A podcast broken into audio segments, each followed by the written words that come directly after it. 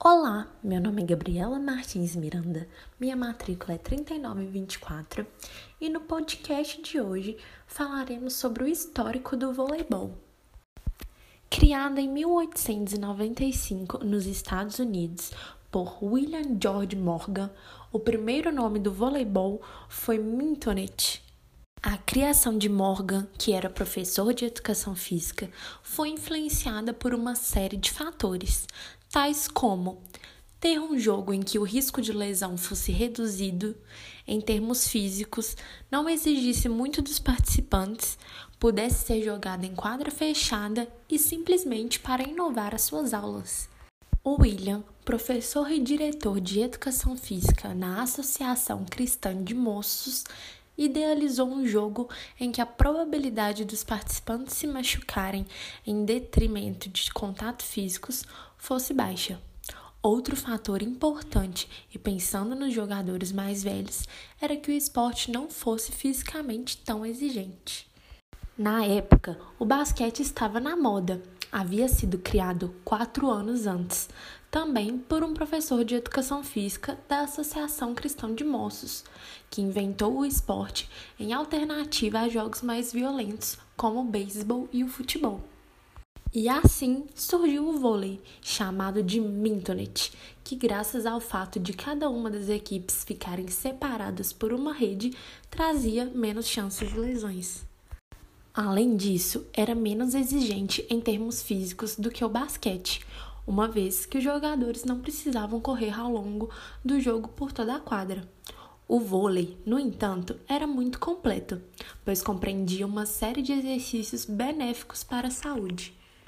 Outros fatores que concorreram com a invenção do vôlei foram a intenção de Morgan em inovar suas aulas para que conseguisse cativar mais alunos, e o fato do vôlei poder ser praticado no inverno rigoroso dos Estados Unidos, já que era disputado em quadra fechada. A bola usada no jogo seria o próximo desafio. Utilizando primeiramente apenas a câmera de ar da bola de basquete, Morgan tentou deixar a bola menor e mais leve, mas isso não era suficiente e Morgan solicitou à firma AG Spalding e Bros a criação da bola específica, de modo que após várias tentativas conseguiram obter uma bola com um tamanho e pesos ideais para a prática do vôlei. Em seguida, foi a vez de tratar das regras do jogo.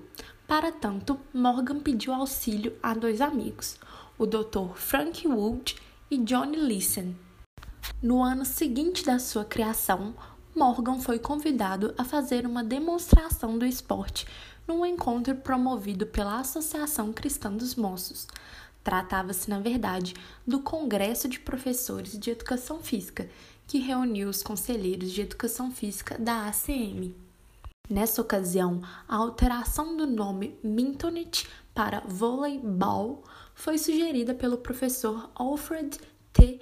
Halstead, porque os movimentos do novo jogo sugeriam isso, um voleio, ou seja, uma jogada feita no ar. Após os conselheiros receberem uma cópia das regras do jogo, uma equipe ficou responsável por estudá-las e sugerir melhorias a chegada do vôlei em vários países do mundo. Dos Estados Unidos, o vôlei seguiu para o Canadá antes de conquistar o mundo, chegando à América do Sul em 1910. O primeiro país sul-americano a conhecê-lo foi o Peru, e em 1915 foi a vez do Brasil, país onde em 1951 o primeiro campeonato sul-americano de vôlei foi disputado. Provavelmente foi também em 1915 que o vôlei de praia deu seus primeiros passos nos Estados Unidos, nas lindas praias do Havaí, onde surgiu como passatempo no verão. No Brasil, 15 anos depois, em 1930, o vôlei de praia começou a ser jogado nas praias cariocas. Curiosamente, o vôlei foi o passatempo dos soldados tanto na Primeira como na Segunda Guerras Mundiais.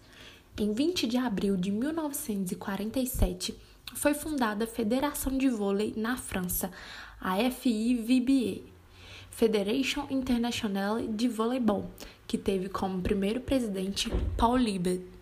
Contando atualmente com 163 países filiados, tinha os seguintes 14 membros quando foi fundado: Brasil, Bélgica, Egito, Estados Unidos, França, Holanda, Hungria, Itália, Iugoslávia, Polônia, Portugal, Romênia, Tchecoslováquia e Uruguai. Ainda hoje, a FIVB é o órgão responsável por todas as questões que envolvem o esporte, tais como a organização de torneios e congressos, cursos para árbitros e treinadores e tudo mais que envolva a promoção do vôlei mundialmente. Dois anos depois da fundação da federação, em 1949, realizou-se o primeiro campeonato de vôlei masculino na Tchecoslováquia, o qual conquistado pelos russos. Em 1952, foi a vez das mulheres disputarem pela primeira vez um campeonato de voleibol, sendo o título conquistado pelas japonesas. Quase 70 anos após sua criação, a partir de 1964, o vôlei passou a integrar os Jogos Olímpicos. A Rússia foi o primeiro campeão olímpico do vôlei masculino, quando a Tchecoslováquia ficou com a prata e o Japão com o bronze. Pela primeira vez, em 1976, um jogo de vôlei foi televisionado para o mundo. Com a equipe que ficou conhecida como Geração de Prata, o Brasil foi o primeiro país sul-americano a ganhar uma medalha olímpica no vôlei. O feito foi obtido nos Jogos Olímpicos de Los Angeles em 1984, quando os brasileiros conquistaram a medalha de prata. Sua importância foi tão grande que a conquista foi comemorada como se da medalha de ouro se tratasse.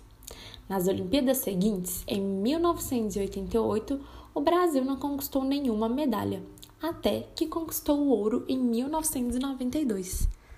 Então, o que mudou no vôlei desde a sua criação? A primeira bola usada no vôlei era muito pesada, motivo pelo qual Morgan solicitou que fosse criada uma bola com tamanho e pesos específicos para essa prática esportiva. Ela tinha 67 centímetros de circunferência e pesava 340 gramas no máximo. Hoje em dia, a bola tem uma circunferência de 65 centímetros a 67 centímetros, com peso entre 260 e 280 gramas, e tem que ser colorida para que seja identificada mais facilmente. A quadra tinha 15 metros de comprimento por 7,60 metros de largura, quanto a rede media 8,3 metros de comprimento com uma largura de 0,61 metros com 1,98 metros a partir do chão. Hoje, a quadra oficial mede 18 por 9 metros e a rede mede entre 9,5 e 10 metros e é colocada a uma altura de 2,43 metros nos jogos masculinos e 2,24 metros nos jogos femininos. O número de jogadores de vôlei não estava definido inicialmente.